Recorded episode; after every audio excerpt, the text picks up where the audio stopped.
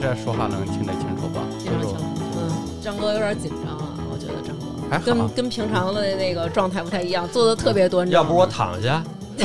张哥可能得摸着你没事，然后才能那什么，嗯，对对，刚开始第一次录制这个节目嘛，嗯，紧张嗯哈。稍微有一点儿。对，那欢迎大家收听，大家好，我是大王。我说孙楠，哎，今天我们请来了两个嘉宾，是我们南哥可以说生活当中最依赖的一个大哥了啊，每个礼拜都得找这大可哥惜去。现在人家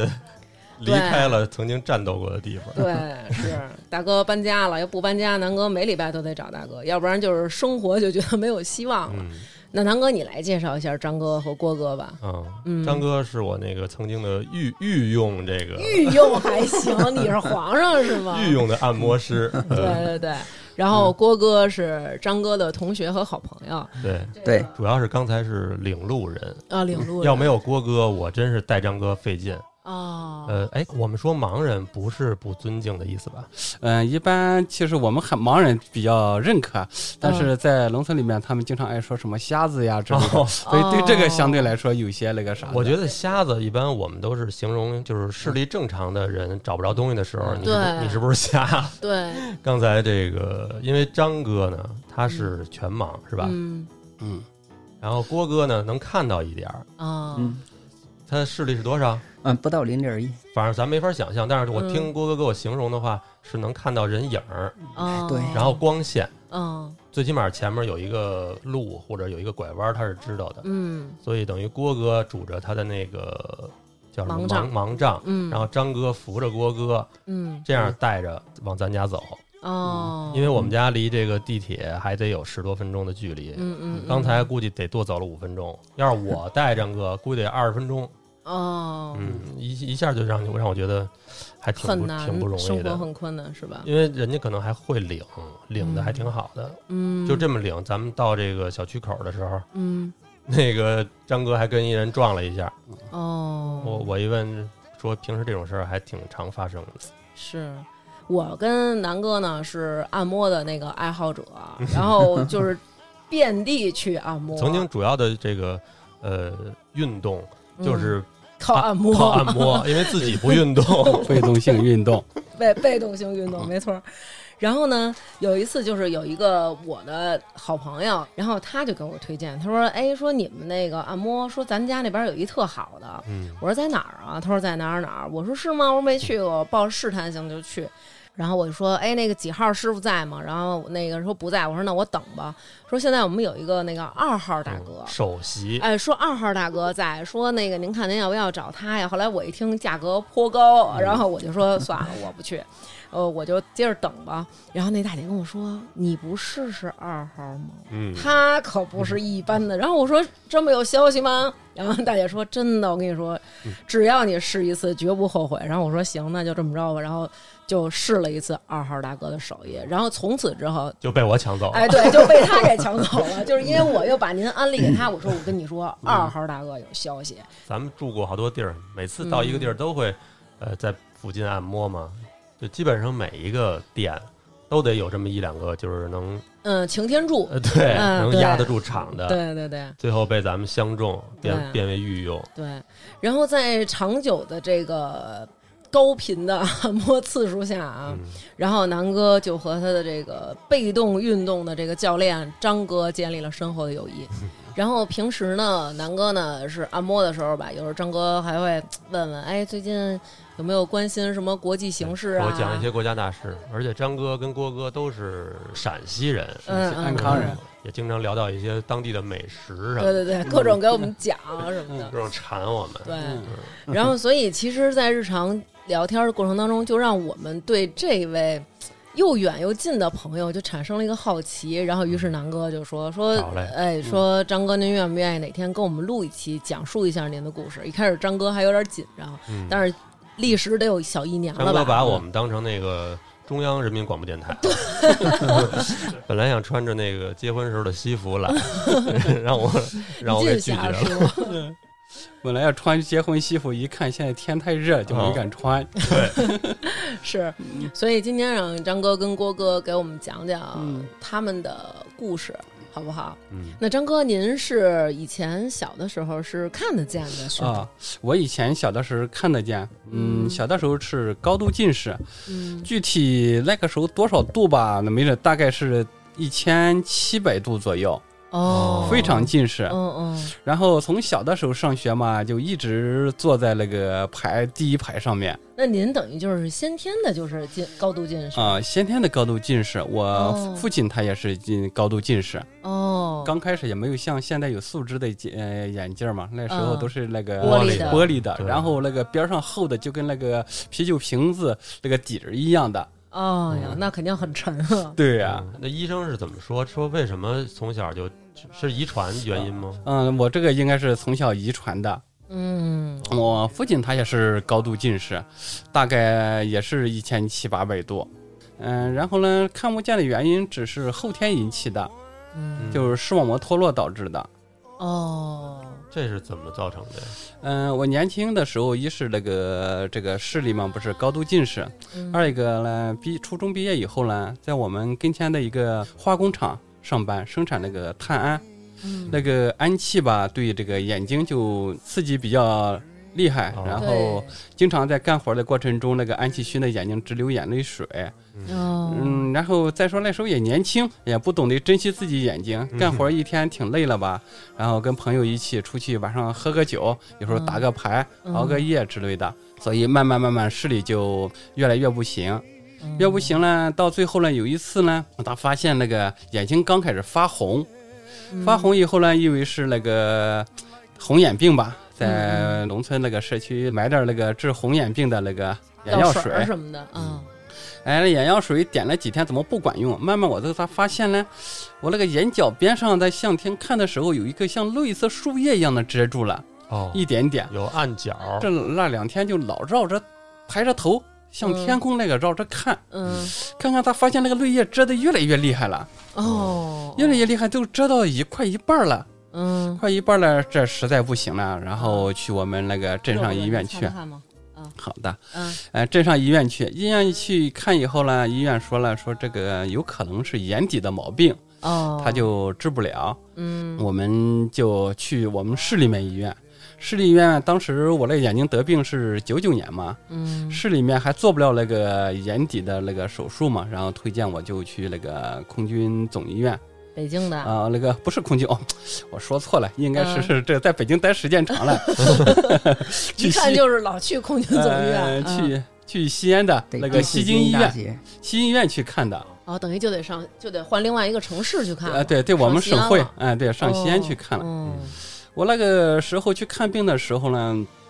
嗯、正好是赶到五一前吧，嗯五一前四月份儿，嗯四月份儿的时候呢，就是那个时候医生可能要放假。排手术排的比较满，嗯，我自己分析可能跟第一次手术没做好也有关系，哦，哦，等于是做了一次手术，嗯，因为是我做了好几次手术，因为哦第一次手术做完以后呢，第二天呢眼睛就能看见那个视力表的话，第一栏、第二栏看的挺清楚的，哦，挺清楚。但是我倒发现了我眼睛底下呢有红色的物体在绕着，哎那之前的那个，哦您说那个像树叶的那个还在吗？啊那就好了，他把视网膜粘上了。嗯粘上了，嗯，说不打油不是比较麻烦，还得拆。第一次就是打的气嘛，往眼睛里打油，嗯，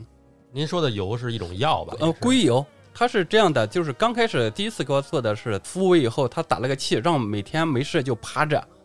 趴这着以后气不是往上顶吗？嗯哦往上顶以后，它意思让视网膜粘在那个玻璃体上面嘛，粘的瓷实点儿那意思，对粘得瓷实点儿呗哦粘牢了它就不会掉嘛，就跟咱们比如说往东西上涂上一胶水，嗯你拿手摁着似明的，气轻往上顶嘛。你嗯趴着的时候，它视网膜是眼底的嘛，然后那个气就一顶着那气就往后个。啊脑勺哦这走个，视网膜上面顶着，把视网膜不是在那玻璃体上面粘着，哦嗯然后呢顶在那个玻璃体上面呗。哦，明白了，那等于是第一次手术是九九年做的，那会儿您多大呀？啊，九几年做的，我七五年的，那时候二十四。嗯正是好时候呢。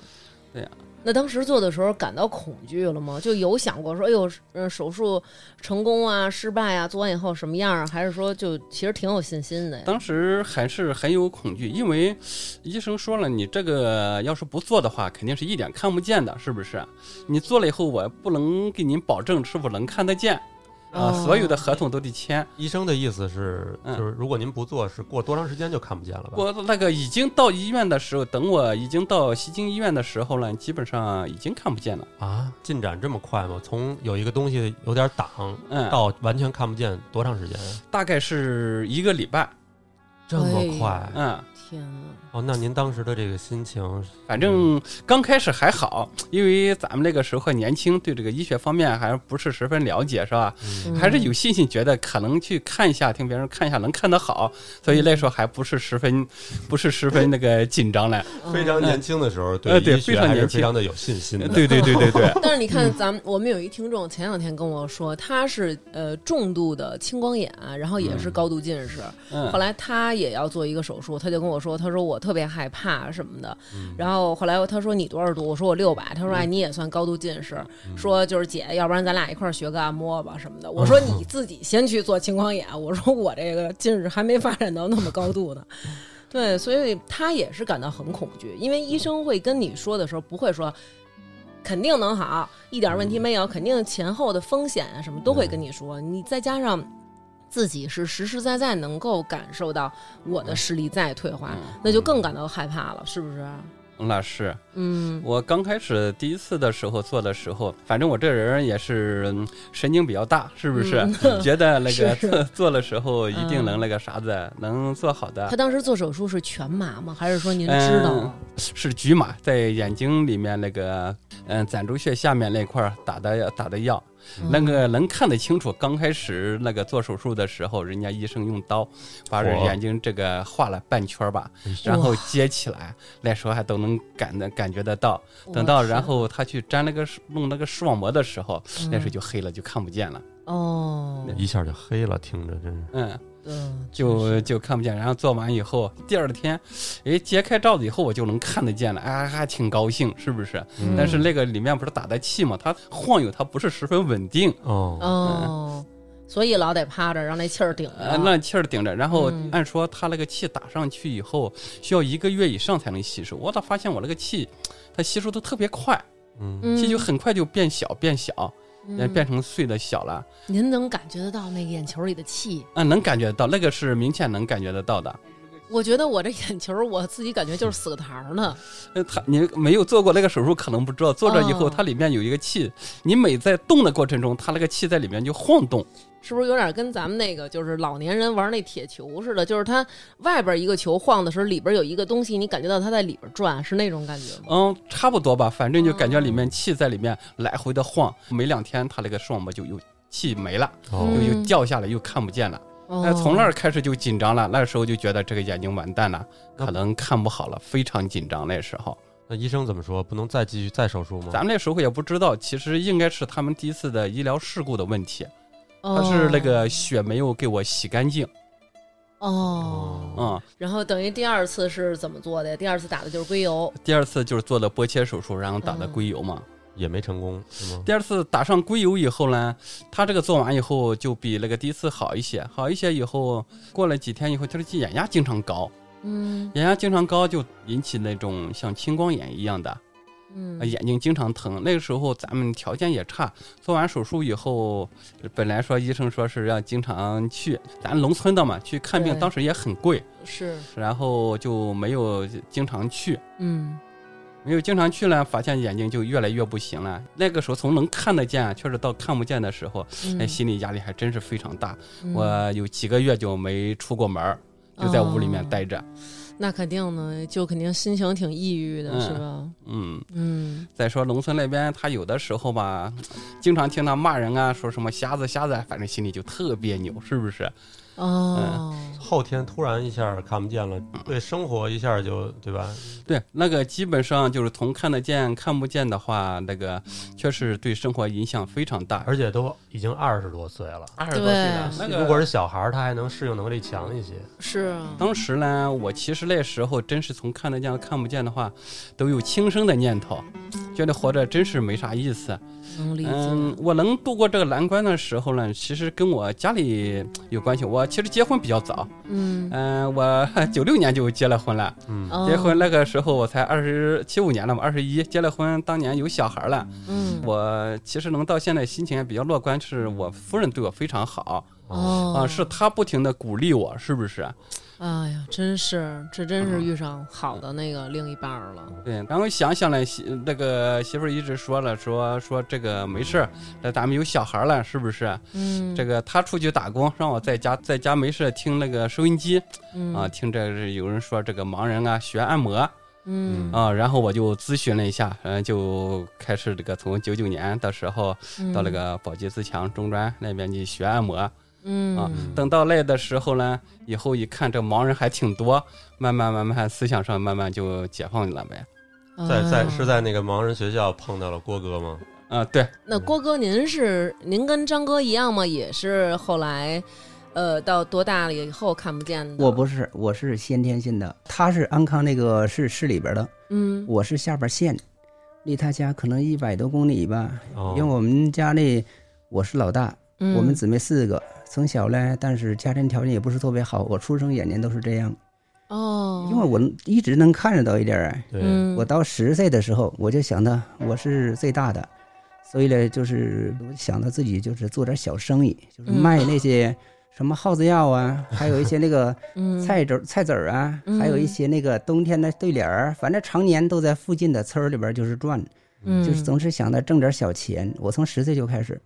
然后一直到嗯十四岁的时候，嗯，然后我们村儿里附近有一个这个老先生。因为嗯就是我师傅，因为别人介绍，因为他本身就是风水大师，就是哦嗯包括那个风水啊、医学啊，他都是还有命理，嗯他都是对这个事儿的，他都是比较很精通的，所以我就从他就学了那个，就是就是那个四柱，就是算命这个，哦哦哦，一直跟他，什么六爻四四柱柱对六对爻对什么桃花儿什么的对对对啊，，梅花儿梅花儿不是，啊主要就是那个四柱，就是年月日时，就测八嗯字嗯这八些字，儿，哎嗯对，跟他就一块儿学了这因为个，完事儿一会儿给我们俩算一个。对，两年多吧，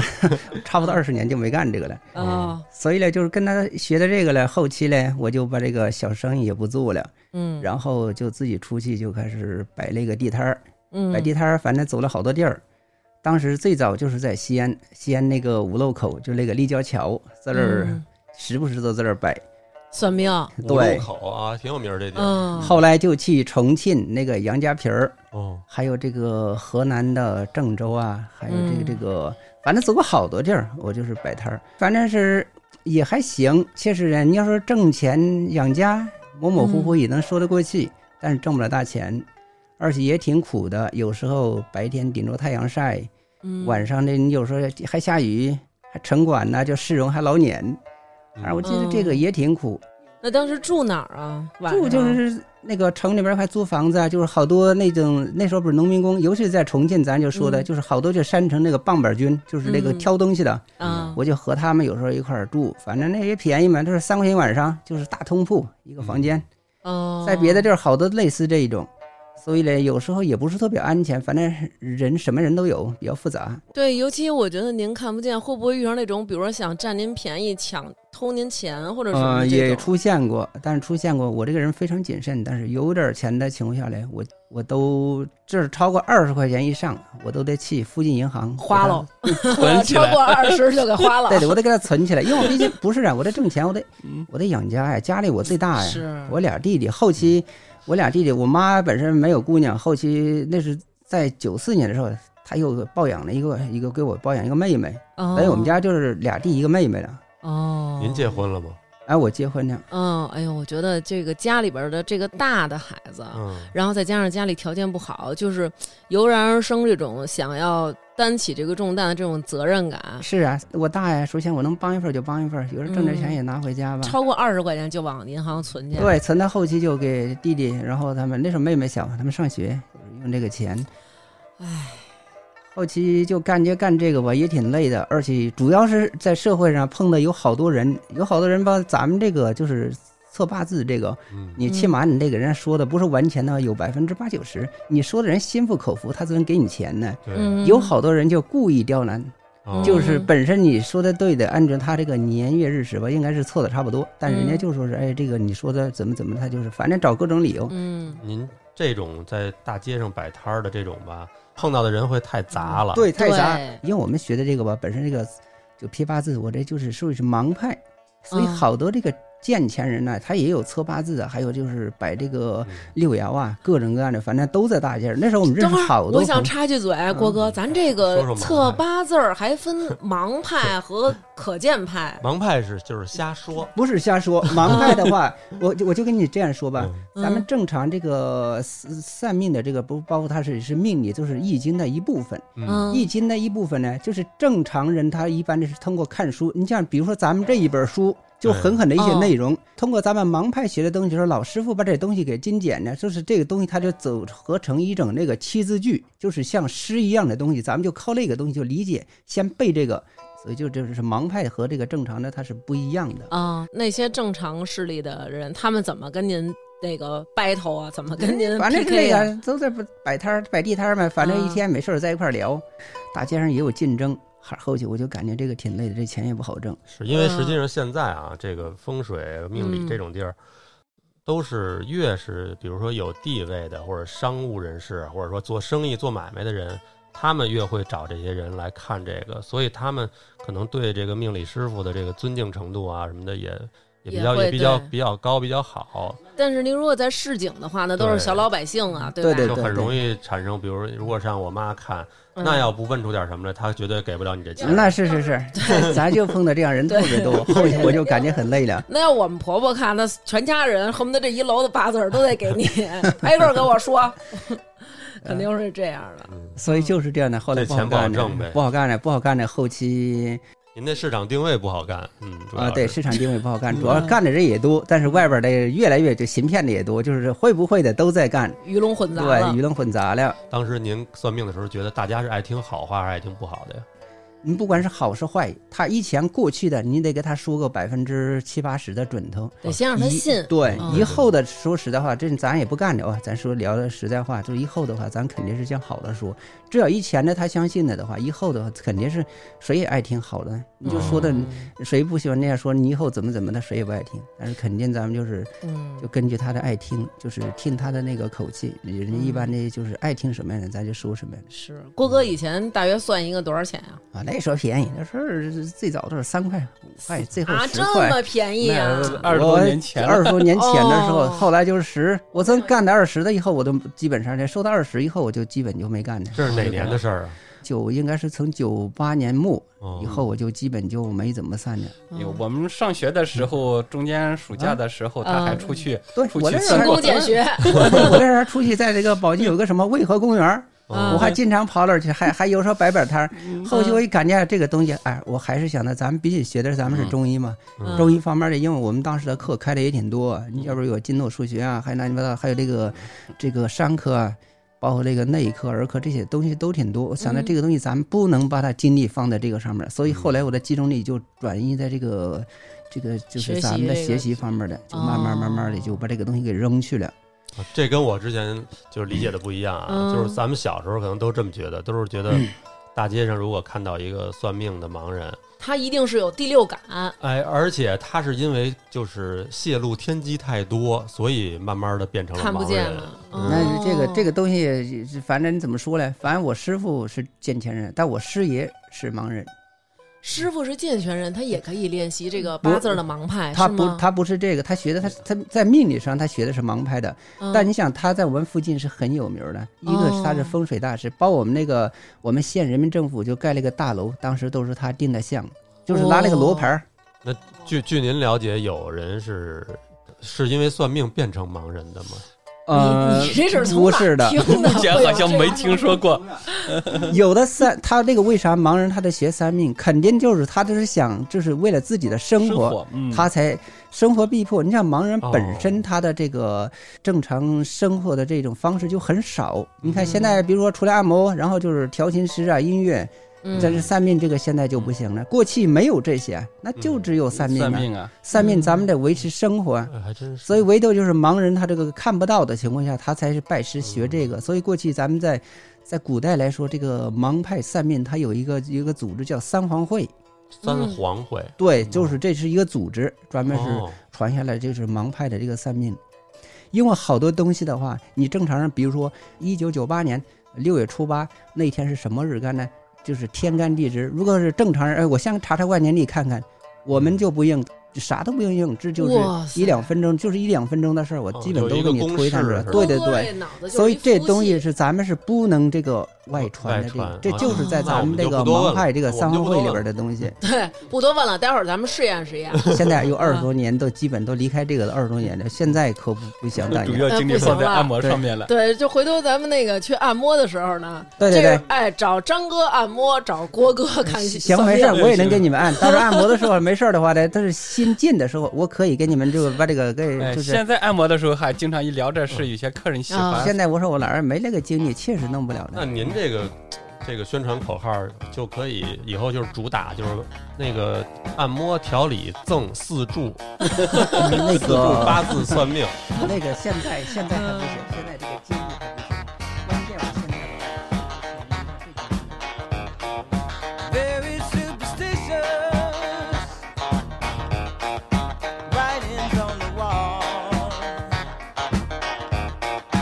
Very superstitious. Letters about to fall. Thirteen month old baby. Broke the looking glass. Seven years of bad luck. Good things in your past. When you believe in things that you don't understand, and you suffer. Superstition ain't the way.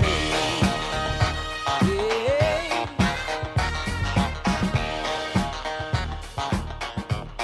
Ooh, very superstitious. 当时在学校里，我们几个人也住了一个一个寝寝室啊。寝室给您对算卦了吗？给您那时算候卦有那了时吗候事也也聊算哎，刚开始 也聊，后期慢慢慢慢的， 咱就慢慢的都不信您都了。都都都是不信，没有那个精力了。因为我们出来当时年龄都很大，都嗯是成人了，当时不知道这个东西啊，出去以后得怎么能在社会上生谋生存？啊嗯对，总想着咱们得学点技能，所以呢就把这个精力咱们就开始就学，尤其那时候视力都不好啊。嗯你比如说，咱们背这个三百六十一个穴位，它有这个十四正经，加上人多脉，每一个经络上得多少个穴位，那咱们都得要背啊呀、哦，比如说，咱就说第一个就是手太阴肺经这个，它十一个穴位，它的定位、它的解剖的位置、它的什么神经支配，然后它的功能就是主治什么，这咱们都得要记这东西。后期就慢慢慢慢，这东西我就越越来越远了，哦，哇，精力都放在这儿了。所以当时我学的那时候，在理论上我没有，就我们的同学没有他学的好，他那时候比我，因为他上个正常学校，你知道吧？吧但我这眼睛先天的就是变不出来东西，但是人就大方向的东西，就比如说有个车啊，什么东西，嗯，老远能看的，但是你要是我认什么东西，我这个眼睛它就是先天就是认不辨不出来这个东西，嗯，所以上学就没法上。我这正常学校是一直没没上，嗯，所以我后来就是就在学校就学这个盲文。这个盲文大概给我们解释，就是简短的解释一下，是因为我们不懂，我们就只能看出有好多点儿对，的。因为啊您看，比如说那个钱上也有，对然后我们俩曾经摸过，然后但是我摸啊，我什么都摸不出来。啊，它盲文是六个点，它不同点位代表不同的数字。像一百的话，它那个前面是一个数字符号，然后后面的话是一个一，两个零，嗯这代表就是一嗯百、一百块钱那，文字的话，这每个文每一个字儿都是用六个点儿来完成吗？相当于咱们手上，比如说咱们嗯伸出食指和中指，嗯，食指的第一地食指的第一节关节，这叫第一点；第二节关节叫第第二点，嗯，第三个关节叫三点，对吧？嗯中指的第一节关节是四点，然后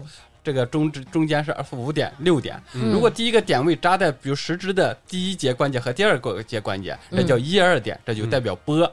然哦后第二排里面，比如说在食指的第三节里面扎一个，然后嗯中指的中中间这个扎一个，这就三五点，嗯这就并且叫波八。哇，这好难呀、嗯哦这对呀它好它难是啊六点字儿转其实换有的。点像那哇个，塞就跟摩斯密电码那种感觉。呃，嗯就对对每一个都就是得这种背呀，呃我的对对对天哪！咱们盲人学所有的东西都得是靠背死记硬背。是像您的同学当时上学的时候，嗯，有没有人因为太难就放弃的什么的呀？嗯、有放弃的，比如说家庭条件好点儿的话，哦，而且我们当时苦啊，哦早上的话六点多起来，我们都得练功啊。练什么功啊？二指禅，那咱们这个按摩靠的是臂力，是主要是俯卧撑。嗯你，这个哦刚开始，比如说咱们是手练手掌撑，哦最后是五个指、五指四指指、三减个到指二指、三指这样撑，真是二指禅，我说真这的个是这个啊！就这样的。差不多差不多四指禅，哇天哪，嗯三指，你就当时我们那那同学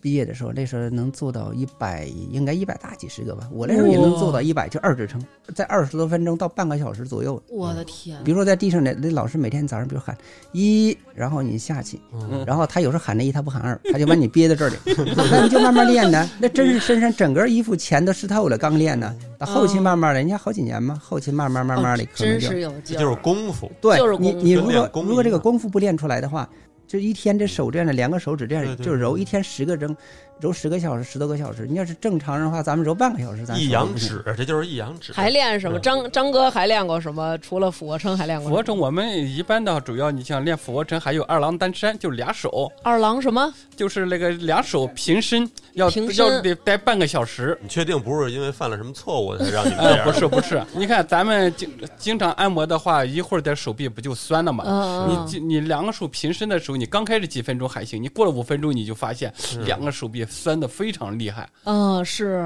我的天跟少哪！林寺那差不多，嗯差人家不多就是踢滴了俩水壶，嗯，对，对，练到七点多八七点半左右，然后刷牙，嗯刷完牙吃完早点，吃完饭之后上课，嗯，咱嗯，们基本天天都是这样。我们俩啊，就是有时候自己在家嗯也互相给捏一捏，嗯，但是就是你一你一上手，你就能感觉到不容易了嗯。你甭说特甭很快就酸说了一小时了，嗯，你按个十分钟，你的手指头都累得不那你行。没练，你再练，你这这这就是就我刚说的这个，你练个两个月以后，肯定就是揉一个小时，你手都不会酸我的。干嘛呀？我别 练了，我还是找您去吧，我还是找您去吧。 我就有一那最开始有一次我腰那个不舒服的时候，就是找的张哥，嗯然后张哥给我摁的时候，加上我本来也疼啊，后来他就给我揉，我说我说你拿什么弄 我呢？他说啊，他说手指头， 我说不对，我说你拿一木头，感哎以就为是是你大感铁觉棍子医院不是佟主任呢，是吧？你就感觉他拿了一个那木头的那种小橛子，啊然后再硌。我说我说哎呦呦呦不行，我我说你拿什么弄我呢？他说就是手指头。我说我看一眼。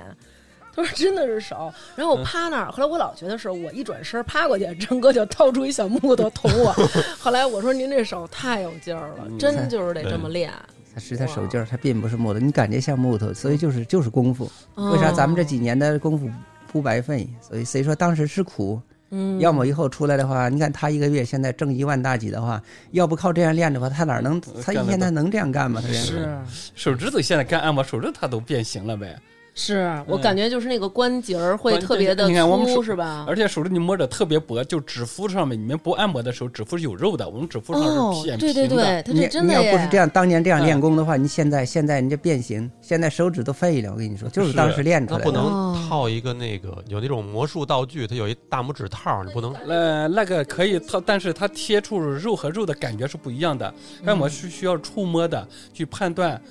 如果你要戴上那个的话，它本身比较硬，然后和皮肤接触的话，感觉是不一样的。嗯，对他感觉不到，比如说每次张哥给你摁的时候，就说什么粘连了，嗯什么得劳拨损啊拨开，嗯， 然后就他肯定你要戴上手套就感觉不到了嘛细腻了啊，不细腻了对嗯啊。而对，且就是戴上东西的接触的话，皮肤和皮肤之间的感觉和那个戴上东西和皮肤之间的感觉是不一样的。是对好好多事儿都是这样。嗯，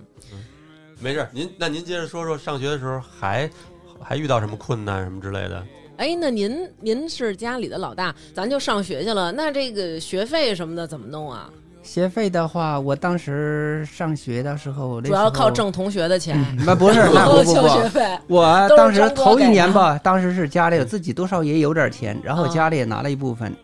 到第二年的时候啊，他们都在那个回宿舍，有时候聊天儿，嗯我抽时间我就拿个凳子就上那个宝鸡有一个渭河公园儿，嗯就是给人检查颈椎啊，怎么怎么的。那时候捏，当年的时候那时候你想吧，那时候我们做一个捏一个多少钱？三块钱。三块钱捏多久？哎就是十几二十分钟。嗯哎，我嗯这时候还还不少，还挺多的。嗯，有时候有时候一天吧，人还给我约的，第二天明天还是这个点儿来 呀。我说哎终行，于约上就了是，对勤，工就勤这工样俭学的。是对吧我自己呢，就是哦能挣着点儿钱，就是也是供应了自己的学费，就勉勉勉强强啊的。我还以我还以为这种学校应该国家会减免学费呢。呃，确实比见钱人便宜得多。到现在的话，基本上就是减免了。嗯这，这个学校吧，确实是很仁慈的，嗯，嗯就是包括你家庭条件不好啊，可以向地方残联申请，嗯，但是可以不交学费，哦先上，上完之后，然后你出去实习挣到钱之后可以还学费还还哦，对，哦所以这点非常仁慈。嗯反正那时候在学校，谁说苦一点吧，挺开心的。那几年是，反正我也没上过学啊，嗯在那几年的三年时间，因为咱们是可能就是是最开心的几年的。嗯，张哥开心吗？那几年那几年的话还行，同学之气在一起，就说刚开始肯定要比自己在家待着要那个啥嘛，嗯， 因为在家待着的时候不是全盲看不见，对嗯中间都是正常人，然后在那边呢盲人比较多，然后心里就平衡了有呗。归属感 了哦，张哥那会儿，这个现在包括看这个长相、这身量，是不是在学校里优等生外加大帅哥啊？哎，帅帅气那时候，那时候确实，嗯那时候反正他已经结过婚了嘛，反正有好多我们像我们那班上女生，那个整个其他的班也不少，反完正有时候了，要有时候要揭秘了 啊！张哥要揭有，秘要了，惹事儿，要给张哥惹那事时候儿。当时上学的时候吧，他的视力比我比我视力好那，还有还能看见一点嘞，哦，就手术做完那个时候还哎还能管了几骑摩托年车。他那时候嗯，有好多人让他出去买东西帮个忙，就有一些盲生看不清的，哦，也没少帮女生买东西。哎，男生女生他 都帮，他人缘不错，确实人缘不错啊。是在在那我学校再里冒昧的问一下，就是咱们盲人朋友这个谈恋爱，这个怎么来判断对方也？肯定，我觉得不会完全追求相貌啊什么这些了吧？我们盲人一般谈对象的话，一般就是先是听声音，哦或者是这个性格脾气。您听我们您听这个我这我这声儿，好多人都管我叫哥哥，就是听完我这声儿你，这可不像哎，嗯 这他的耳朵肯定是多少还最是起有点码儿不算是那种银铃般的那种特别招人的声音吧哎？对对对其实真是要说实话，我们盲人找对象其实要求不高，嗯嗯只要有女孩喜欢就行，是不是？嗯只要女孩这个心眼儿好一点儿，嗯但是能，但是虽然看不见长相，但是能感觉出，比如说身材有要求吗？身材的，嗯以后我跟那没啥要 求。那你也不可能， 这你得靠摸呀，你不可 能不可能初次见面就知道 是吧？对你不可能第一次见面你就说那个就是摸摸摸摸你身材胖瘦什么，这肯定不可能。但是因为我记得咱俩看过一电影儿，嗯讲的好像是盲人谈恋爱的，你记着吗？嗯，呃，哦，是是对对对，是是那个秦昊演的，你记着吧？哦啊，就是那个推拿呗。对对对，呃就是那个好像在是南京的那一部电视剧，啊对对一对对直在对南对京拍的，就讲到我南记京我的记得这电个。影里好像有一个情节，就是说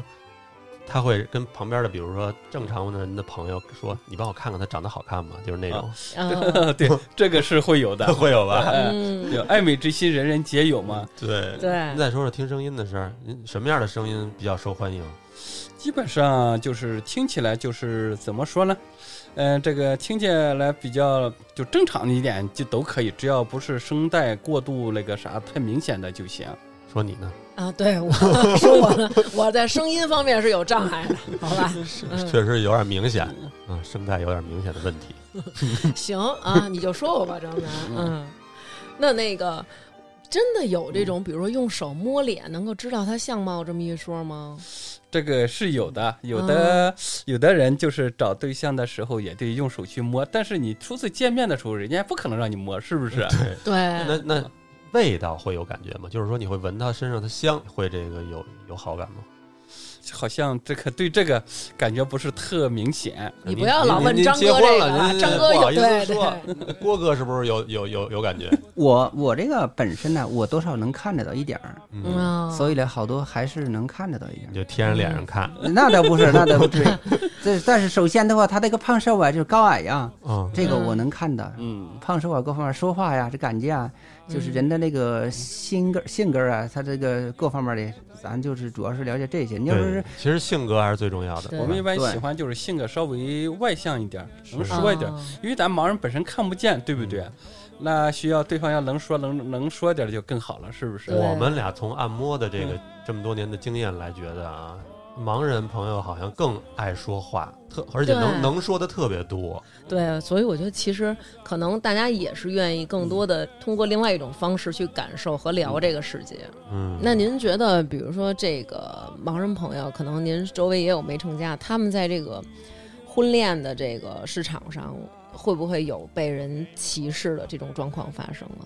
这个是肯定是有的。一般情况下，嗯就是盲人为啥刚才那时候说了，盲人找对象有没有追求什么的？嗯大部分盲人其实找对象真是没有太多的追求， 只要这个女孩儿心眼儿好就行。你嗯如果对象是正常人的话，一般他哪怕选择这个正常人，他很少选择盲人。这个不仅是女孩自己心里，和呃还跟家庭、家里面反对的也比较多。我，嗯，有些同学原来谈了一些对象是正常人，嗯，然后本身就谈的都差不多快要结婚了，就是家里反对。哦，其实盲人在心里里面说的话，他就想找一个正常人，就能看见一点的。对，多少能帮着看看路什么的，一些简单的事儿能帮着。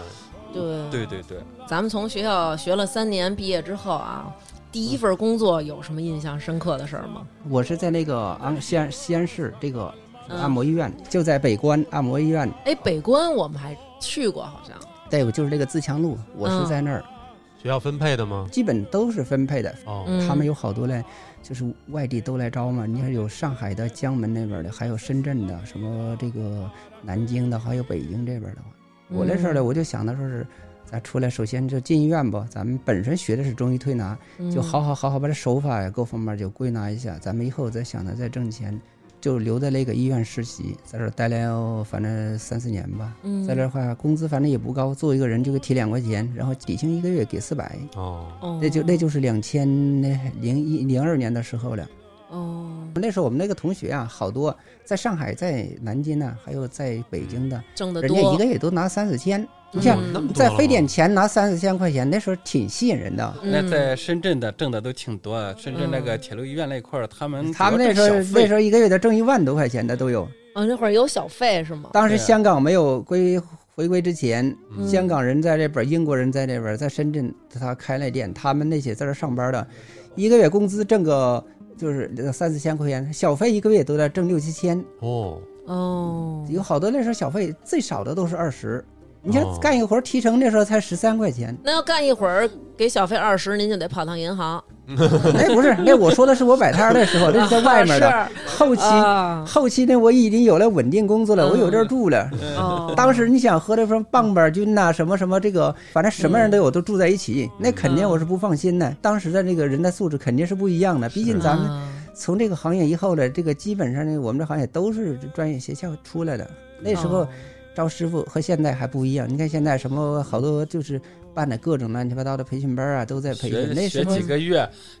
就就出来工作了速。成的，就是当时等于学生的这个呃基本呃基础功呃扎实一些，基本功都比较扎实。对现在这个所以现在这个行业挺乱嗯的，现在现哦在啥样的人都有。所以你看现在光在我们大悦城方圆这一片儿，人家我们的客人说，光养生馆都超过二百家以上，就是各种是那些我按们摩俩的其实就不太爱去那种所谓的，比如说什么，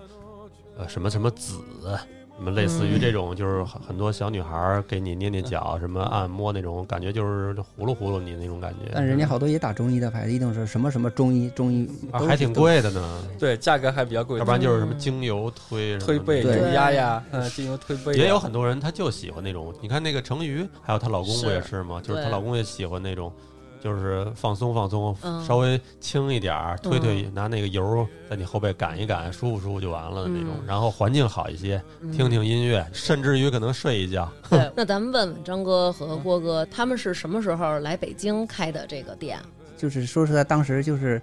有见着钱，所以人就当时心情就飞了，在医院就嗯待不住了，进北京来，当时就在管庄那儿上班。刚开始的保底还给我八百块钱，然后嗯我心想八百和一万不是差不了多少吗？嗯那时候人生地不熟啊，没办法，就是没事儿就下楼去去去去找那个保安聊天儿。嗯非典那时候根本就找不到合适的地儿，然后就保安休息没事儿陪着我出去找。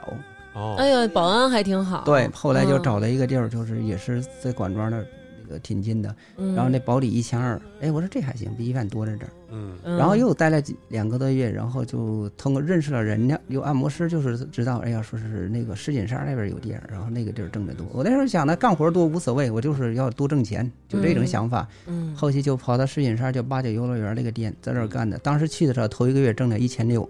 然后到第二年春天的时候就挣到两千四五，后来就到三千块钱。我出来之后吧，我总是想呢，我先找一些地儿先干，然后我就看各个店的一些经历各方面的。我自己本身就奔着我自己开店的目的嗯来北京出来的。从医院出来，我就打算是先出来总结一下人家这管理的经验和这个就是店里的经营的一些这个模式哈模式，然后嗯自己就想这个慢慢弄。然后在零八年奥运会，然后我们就出来了，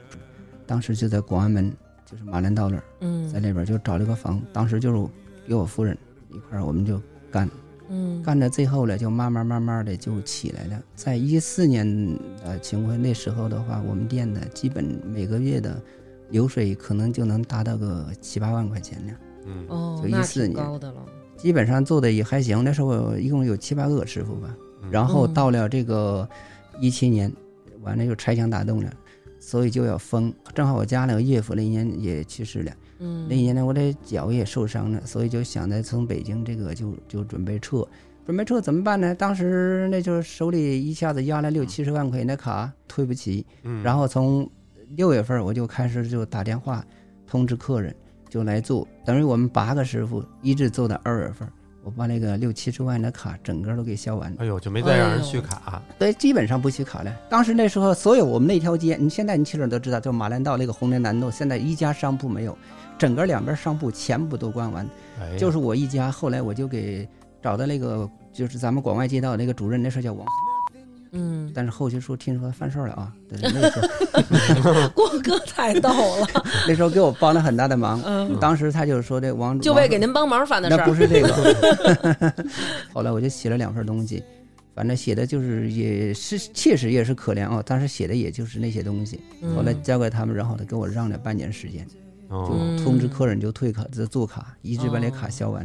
我等于我一六年没挣钱，我一六年的钱哦、一七年全部都都搭进去了。哎嗯就是延长那半年时间，只不过是为了让客人把卡花对，完把卡销完，啊而员工的工资我得开呀、嗯，所以当时销卡的时候，有好多是这零零八年开店的时候的客人，还有一嗯直多少年都不去。后来一电话一通知，信息一发了，基本都来了。我写的信息，我就是不管亲戚朋友，沾亲带故的，这样是能来您尽量来。我说要不然呢，嗯我就我说我们是二月是一号、一月三十号房租到期，到期了的话退卡我是退不起的。嗯没没当时没当时没动过跑路的念头，那王没有同，学比较讲信用，所以这方面的话，是他就是提前半年销卡嘛。我们在北京吧，我待一个十多年，有好多客人吧，说实话时间长都成朋友了。嗯这个再加上一个，我们本身背着抱着一个就是这个讲良心，嗯就是这一年如果要是好多，为啥好多走了的？因为它是不可抗的因素，这政府强制性的就是拆墙打洞，就是堵这些地儿。嗯但是你要谁走的话，这这找的话，他一般的人真是没地儿找。嗯，但是我就觉得在良心上我过意不去，嗯为啥？我这就是做完之后，我们就撤回到沈阳，我就等于是我我爱人是东北人，我就在沈阳当时有自己开了个店儿，反正也做的也还行。后来就是在沈阳吧，咱说实话，一进在北京待习惯了，东北的气候上面嗯不太喜欢，嗯而且比这边的稍微就是风沙冷大一点儿，冷一点儿，冷哦还加上一个就是聊天儿各方面的，某些事儿咱们都合不到一个路子上，嗯嗯，所以呢，我后来我就想呢，我还得回北京。哦就从去嗯年就有这个想法了，所以我就一直联系张师傅我们同学。哦嗯要会要还是在北京会师一下，对，嗯所以我说你也在这儿了，咱一起干。就是张哥好像还跟郭哥不一样，郭哥是那会儿打定主意就要自己开店，嗯张哥感觉还是我找一个地儿认认真真的打工上班那种感觉嗯吧。对我就是说，这个您看过那个推拿里面没？就是人他分两种，嗯，就是我们同学呢，他出来就想干开店，嗯我是从出来就想把这个按摩做好，嗯嗯、嗯所以出发点不一样。嗯嗯，学术派您一个想开武馆，一个就想当宗师。嗯嗯，您按摩的时候按到过外国人吗？哦，按到过，之前我不认识您的时候，我之前在我们公司边上那个按摩的地儿，他跟我说，他们那儿是使馆区，老有外国人，说这个黑人特吃劲儿。您按过黑人吗？哦，我按 过，有说那黑人那大屁股，得说蹦着往上弄，说跟 按马，说跟按大马似的。按大马，对对还对行，黑人他身体有的有的确实比较壮实，尤其你看我们跟黑人还做过足底，他那个确实为啥人家说这个跑步啊，嗯，黑人为啥跑得快呢？人家那个脚弓确实高，脚后跟儿里也也高，足弓深足弓是吧？深嗯哦，身体特结实是吧？对小牛犊子似的，，对。但是外国人特吃劲儿了。外国人有些人确实体味儿比较重。哦，对对对，尤其是黑人哈，嗯他们那体味儿确实重。这些年哈，确实还是有变化。嗯就是你看最早的时候给外国人按摩的时候，外国人可能这个按摩完了他都给小费。哦 嗯，这这些年以后，慢慢可能在中国待的时入间乡长随了，俗了，啊入乡随俗变坏了 按摩了也不给小费了。嗯，哎，我记得您好像有一次说，有一次我们去哪儿说遇上一个那个摸您的人是吗？哦，这个是有的，就是有这种同性恋的，他就按的时候，他摸你腿，啊看嗯你有没有反应，他就知道您不属于这种，呃，兴趣的人。哦，嗯，还哎这样谈恋爱来了。 对，不是对，其实因为你按摩嘛，形形色色的都会遇上。对嗯嗯我觉得最常遇上的啊，就是有几次去，我在那儿等着张哥，就是我已经在边上等着了，然后嗯就会有那种已经揉完了，而且每次张哥都给人加一点时间，不是说铃儿一响立刻就停，嗯他还得说：“哎呦，你这儿再给我抓两把。”哎呦，哦对对对，哎呦哎呦对，我这后背还是还是有点紧的，就是他就觉得嗯要是再给我延长一会儿，哎，我就特占便宜，就这种特多。呃，对，有有这种人喜欢就是占点便宜这些的。嗯。嗯前些日子看到有一个视频，就是说的是一个大哥，他也是那个看不见，然后他在倒水的时候，他要把他那个手，就倒开水啊，倒热水，他要把他那手伸在杯子里。当这个水倒到烫他手的时候，他就赶紧把手拿出来，这个时候这水就满了。我觉得呢，你们生活当中一定会有很多这种事儿，比如说会烫着啊，或者说脚底下放了一个东西，可能看不见，啊然后会绊着，这种情况哦是不是很多呀？哦，我们一般情况下就是倒水，就像您刚才您形容的很对。嗯我们一般倒水的时候，用把手指头就嗯放在那个杯沿儿上面，就是嗯垫进去一点，水满的时候，先那个食指的那个上面，它就嗯先烫着嘛。嗯，对呀，我们盲人一般插座的时候，就手嗯去摸那个插孔，哎呦哦，那这是感觉好危险，对，好危险啊！这个必须得你手摸住插孔，插这个要插进的时候，又对准了以后，你这个手就离开。哦，再插进去。哎呀，真是，嗯，像伴着的话，那太多了。我们干按摩的那个腿上，个个都是那个对撞的，都是有疤痕的。而且你没看，咱们嗯就是说每去一个地儿，如果这个地儿新来了一个师傅，嗯，保证他就会经摔容容易碰磕磕磕碰碰哦碰，对他新来的，如果是全盲的话，进到这个房间以后，他就容易转向，而且这个房间也不容易找得着。对，嗯不熟悉这地形什么的。是，生活之中的话，有些难处的，比如说吧，掉个东西掉在底下了，嗯我们就找不着，就拼命的用手去摸，摸来摸去，有的时候呢，实际上那个东西就在手边上，但是你绕过去了，哦就差那么哦一公分，你绕过去就找不着。是，嗯，但我觉得他们还挺厉害的，他们还能比如说给我拔罐子，都还还能拔。嗯，我觉得在我如果看不见的情况下，还让我摸这些火跟火沾边儿的，那太危险了。我觉得对呀、而且我觉得有的时候啊，比如遇上一些就是危险吧，可能小大的危险咱就不说了，就说嗯小的危险。有一次我们两个人去成都，然后在成都就是找了一个那个按摩的地方，嗯当时那家店呢只有一个那个大哥，他嗯是一个盲人，给我们两个按摩。他在按他的时候呢，嗯我就在旁边等着啊。嗯我等的时候，我就因为我眼神儿也不是特好，我就忽然看见那大哥身上有一东西。我再定睛一看啊，是一个巨大的一个蟑螂，差不多有咱们一拃那么长，我觉得。然半后扎那半扎，半拃半拃， 行，半太拃夸张 了，一点然后都是耗就子。是那半拃长长的一个大蟑螂，就在这个大哥的身上爬，然后我就我就叫起来了，结果一叫那大哥就特别害怕，大哥说你别叫，说我是盲人，我看不见，你一叫我特别紧张，然后我说我也特别紧张，就您身上有一虫子，张思楠拿那个按摩的那个手巾，然后帮他从身上给抽下来的，然后他就后来就跟我们说，他说因为我看不见，他说所以我特别害怕虫子。而且在南方虫子又多，对，其实盲人按摩店居住的条件都相对来说比较差，嗯然后可能这个里面蟑螂也比较多，晚上睡觉的时候经常还有蟑螂往身上爬的。哎哇嗯天哪！但是实际上，其实咱们盲人朋友对这些什么居住环境这些东西，其实也并啊不看重，对吧？啊，对，居住环境并不看重，只要是有一张床能睡着就行。对，因为对我因为我觉得大家可能想的就是我是来这儿工作打工的，就是没有必要追求这些，可能嗯，一嗯般现在盲人按摩的话，一般打工嘛，就是有两个一呃两种现象，就是一种的话嗯就是能挣着钱多的，是不是？嗯还有一种现象就是稍微那个居住环境或者是那个吃的好一点的，嗯，那您既然说到吃，嗯咱们就是比如平常我们吃饭的时候，嗯比如这一道菜，哎，它是鸡蛋炒西红柿吧。嗯，我想吃鸡蛋，我就去加鸡蛋；我想吃西红柿，我就去加西红柿。那比如说像您和郭哥平常要是吃饭的话，我怎么知道我面前这道菜是什么呢？那我想加的东西，是不是咱们就愿意吃点简单的？呃，我一般说实话，这个盲人按摩店里大多数生活都比较差，一般就炒一个菜，嗯一嗯个菜都给你放到盆儿里面，然后一般吃饭米饭都放到那个菜里面，菜和米饭搅和在一起，包到啥就是吃到啥 呗。那咱一会儿吃哦饭怎么吃？呃吃饭的时候，我们一般情况下就是如果在外面去吃饭的话，就叫一个碗儿。有正常人的话，帮基嗯哦您本上拨到一个拨碗到里这个碗儿里面。哦哎明白。那所以还一是嗯会儿多给张哥加菜，就这意思呗。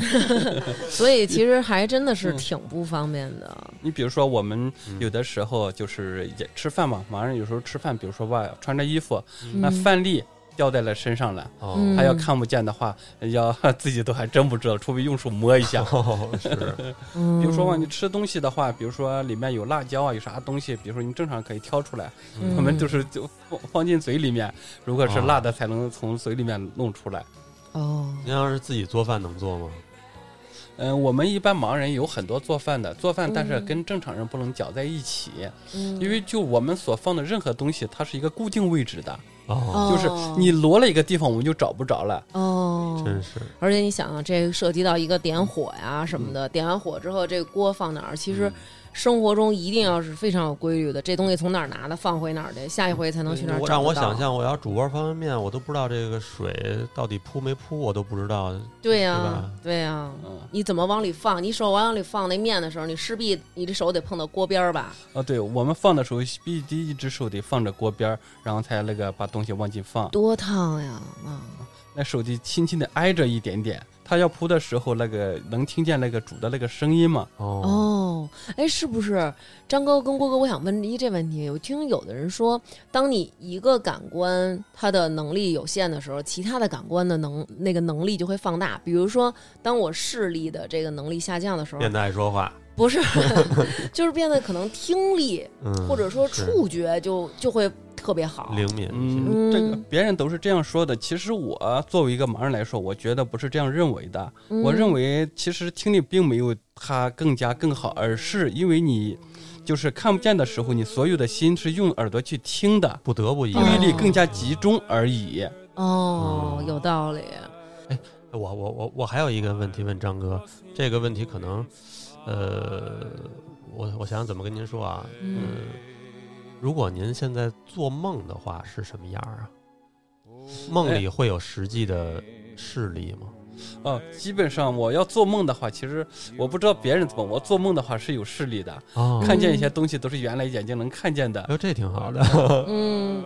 但是我做梦不行。啊！就是因为我做梦的时候，好，我看好多东西都是模模糊糊的。咋我在梦里我还想，是不是因为我近视眼，所以我在梦里也是近视眼，就会有这种想法。郭郭哥有这感觉吗？做梦的时候，因为我是先天性的，我做梦视力也是这样，哦，做梦也是朦朦胧啊胧的。，对，朦朦胧胧的，因为我都不知道这个到底正常人看东西是什么样的，我没有感觉，但是我毕竟是从我记事儿，眼睛视力都是这样，嗯，嗯，只不过现在的视力比以前稍微模糊点了。完了做梦的话，就和以前差不多吧。嗯，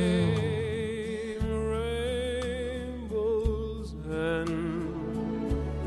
waiting round the bend. My huckleberry friend, Moon River, and me.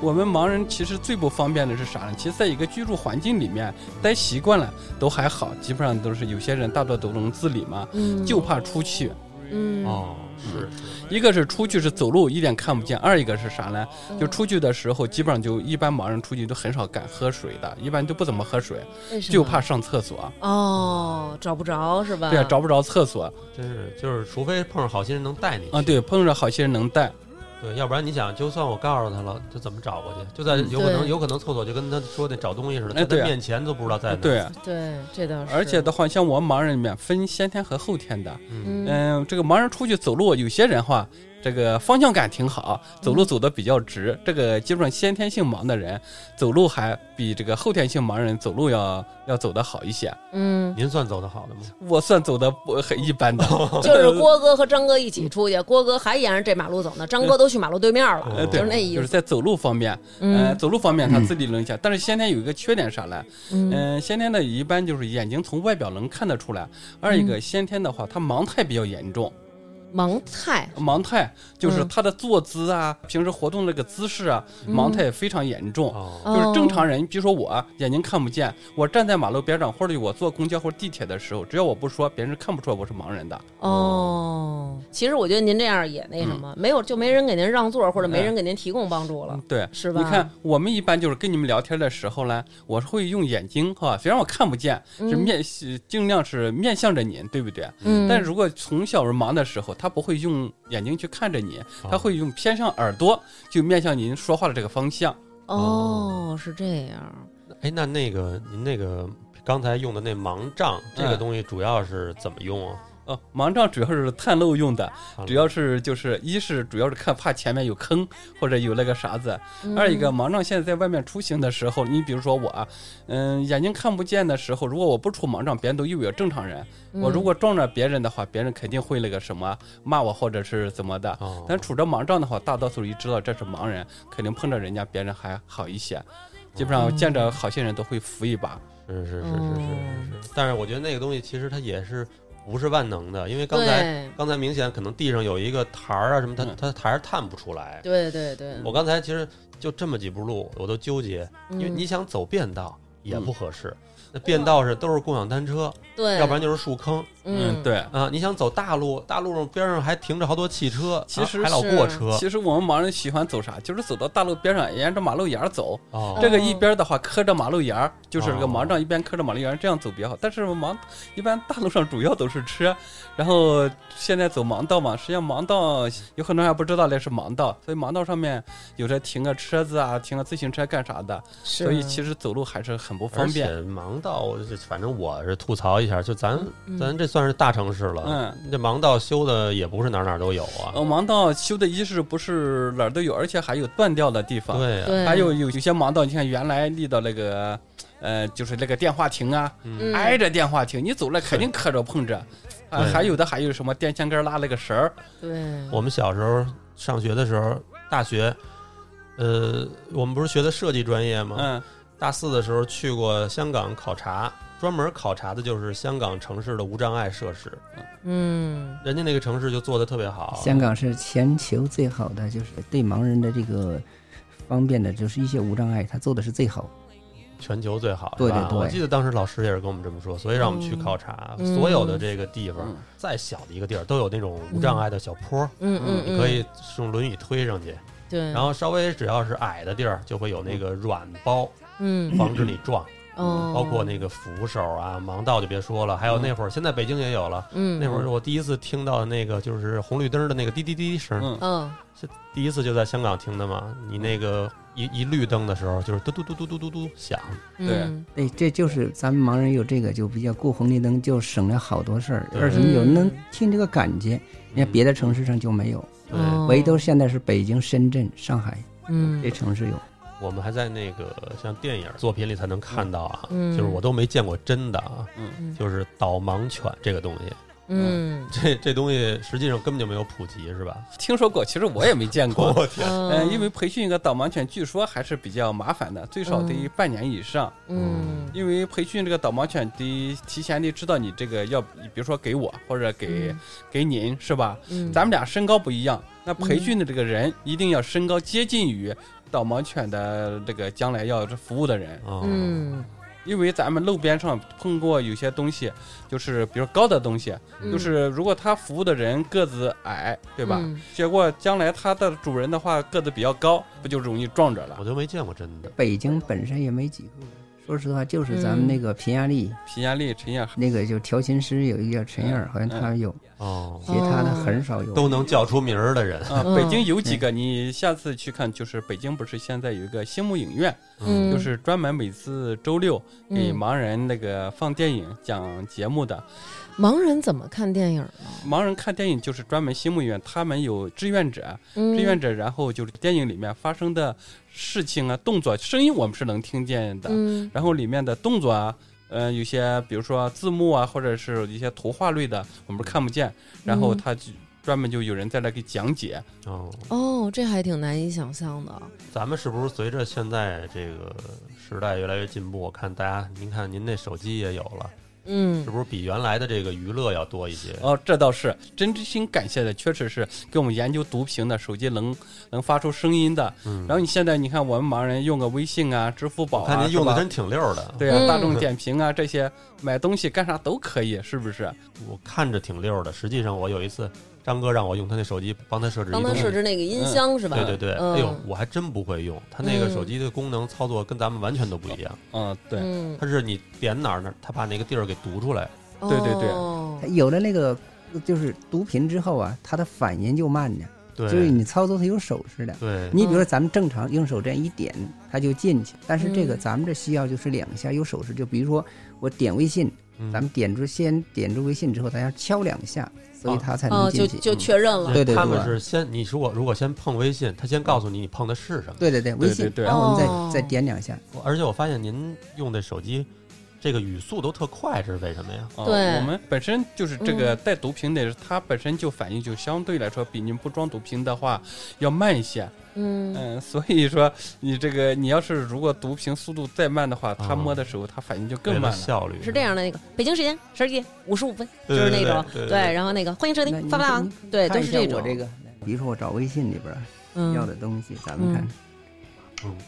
四更多，王一劳，春雷颈椎牛按摩，一三七一七二二一一二，一条未读，语音通话，上午十一点四十嗯，南乐民康医院南东北地区推拿招聘专用二哎群，二条未读，原沈阳市浑南城聘男女按摩师两人要求如下，工作经验五年。哦，就还真的是很快所的有那内种容它全把它读出来对了。嗯 您对哪儿感兴趣，直接就再点再双击哪儿就可以。啊啊对对对对哦，哦咱们这这这个我刚点的就是咱们的这个就是页面的一些东西。如果哦你需要里边的，比如说我想看这条微信，咱们直接就点进去，点进去里边的东西它都给你都读了。嗯，读的倍儿快，倍儿忙的。嗯而且我觉得特就是，其实呢咱们就是可能想的是，哦，那如果我要是看不见，那我的生活多多枯燥，可能就仅仅限于这样。但是我觉得，真正热爱生活的人，他不是这样的，不是仅限于此。像张哥一开始说的那种，就是他遇上这样的挫折和这样病痛的时候，可能一开始甚至于想到了轻生。嗯但是你看现在张哥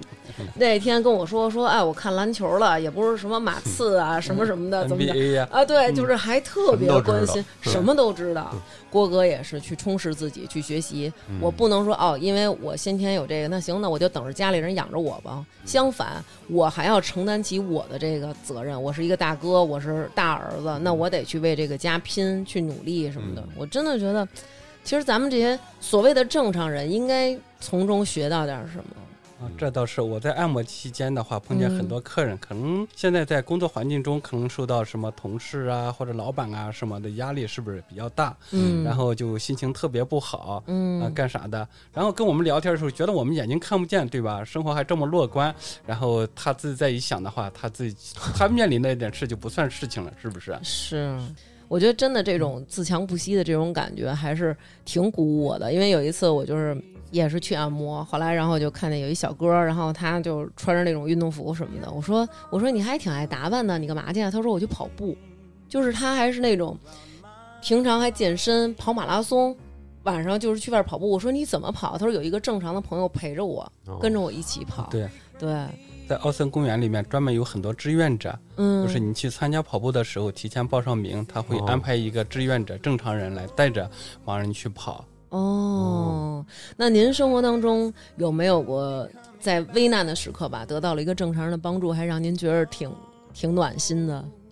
哦，这倒很多，就是比如说，我在在马路上有时候出去走的时候，嗯走不着，找不着地方了，嗯，就是正常人帮我把带到我要去的地方。嗯嗯，还有一次就是我要有有一年要回家，嗯回家买票的时候特别难买，我早上呢在那个在外面买票的那个窗口那边排嗯队，这都是十几年前了嘛，不像现在方便了啊。啊，从在网手机上上网啊上的幺二三零六就可以订，那时候就排队，大冷的天，冬天嘛，嗯排了半天都没买上票。正好有一个客人，当时一位姓李的先生嘛，他就帮我把票给订上了。哦，还是挺好的。这个有的时候，比如说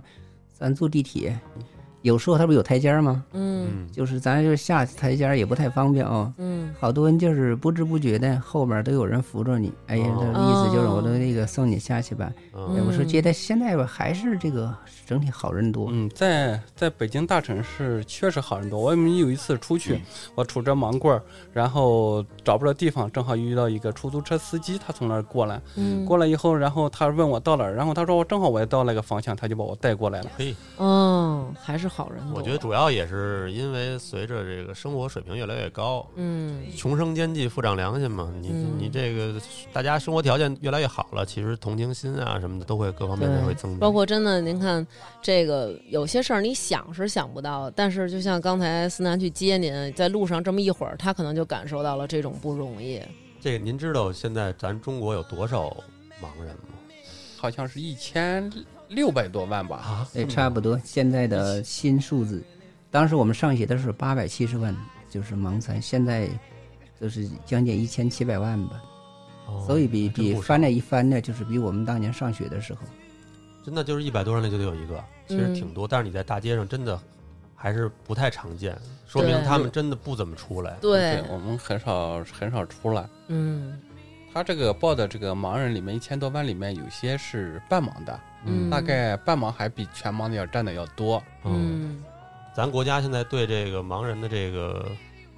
叫福利啊什么的怎么样啊？未来有养老什么的吗？现在中国国家对盲人的话，福利每个地方不一样。嗯比如说南方的话，可能每个月补助的就比较多；你如果嗯地方条件差的话，嗯，就补助的会比较少。嗯，像您担心过自己的将来吗？嗯就是说，现在随着年龄增长，原来我一天干个十几个，干个十二三个都不累，嗯，现在一天干八个没问题，八个以上就就就比较累了。嗯我们跟同学啊为啥去大悦城那边创业，开一个回声康按摩店呢？就是就是想着随着年龄的增长，慢慢干不动了，嗯， 自己开个店，好好经营。二一个呢，我们按摩店里面大多数这个生活都比较差。我们想自己干，给这个按摩师都有点股份，让大家干活也有动力。嗯，哦，而不是说可能钱都让那个老板挣了，然后大家分的都特少哈。嗯， 对。而且老板刚开始开的时候，生意差还好一点，生意越好的时候，生活越差。啊，那为什么呀？因为声音好的时候呢，他这个知道按摩师挣得多，挣得多了他就不会走啊。所以你要生意不好的话，你吃的要差，按摩的店的话，可那个哦按摩师就留不住啊。哦，嗨，对，现在自己开店就好很多哈。啊，我们尽量，因为我经历过这些事情，尽量去把这些方面都考虑到。嗯您最后说说这什么吧？您这个相当于是几个盲人朋友一块儿创业，我们就是三个，嗯、嗯，三个盲人合伙一起开了，在那个朝阳大悦城那边开一个店。您可以，我觉得咱们嗯听众啊，如果有这个住长安大悦城边儿上的，可以找张哥试试。对，去尝试一下。您、嗯您那个大众点评叫什么名儿？嗯、我们叫那个惠生康，嗯、盲人按摩三十二店。惠生康盲人按摩三十二店，哪个惠呀、就是那个三点水的一个会，三点水的惠，汇聚的惠，对嗯，对对，然后是生活的生，健康生活的，的生，健康就的是康。北京惠生康盲人推拿，大众点评搜得到是搜吧？得到，搜得到。哦，行。当然前面就是大那个大悦城店，嗯，回头那个如果有住周边的听众朋友，然后方便的话，可以找我过们去去点张哥。哎，点点张 哥，点郭郭哥对，试试我们张哥这个正脖子、正腰什么的。哎，就是南哥当时那个嗯脖子，经常就得靠那那个张哥给他掰一下我偶才尔能就回位。这个我跟你说，也是张哥的一个叫什么叫什么吸引客户的一个手法。嗯因为您看我，我去过好多家店，其实很多时候都有这样的师傅，嗯，因为有的店吧，像这种给你掰一下、挣一下，嗯，这是要单收费的，单收费对，嗯一百块钱一次，可能有一的百多，嗯就啊，你给有二百多的，对。嗯但是人张哥可能就是你常来，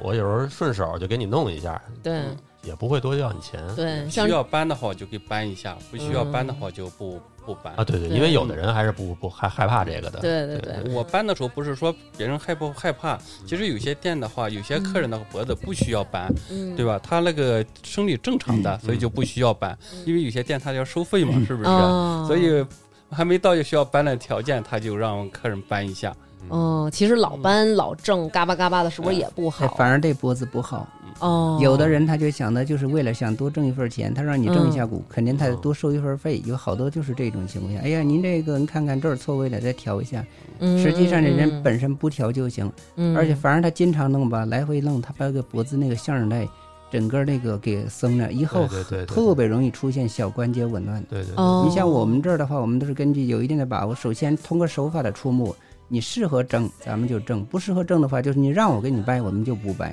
嗯，反正我觉得大家可以去试试嘛，惠生康。对，就是传大悦城店。对，如果住周围有需 要，对，您要是住那个门头沟，也没必要专门去。嗨， 那也是稍微有点远。对，那嗯是太远了，有的。对，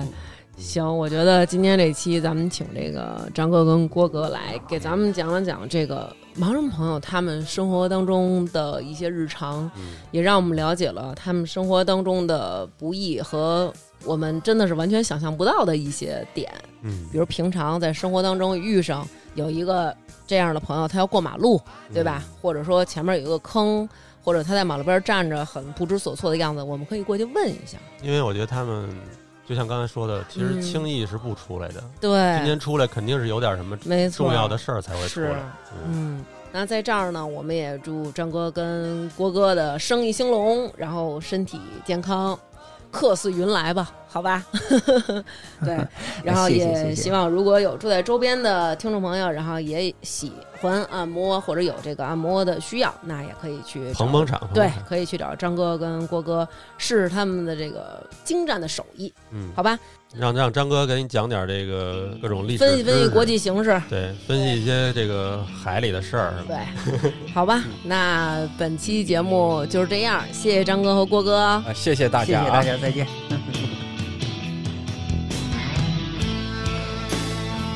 听众朋友，大家好！在六月二十四日，我们邀请东方思雨渐冻症罕见病关爱中心的王老师来和我们共同录制了一期节目，第一百七十五期《我先生是渐冻人》。王老师在里面讲了自己和童哥的恋爱故事，以及童哥变成渐冻人之后，他们在一起相濡以沫，共同抗击病魔的故事。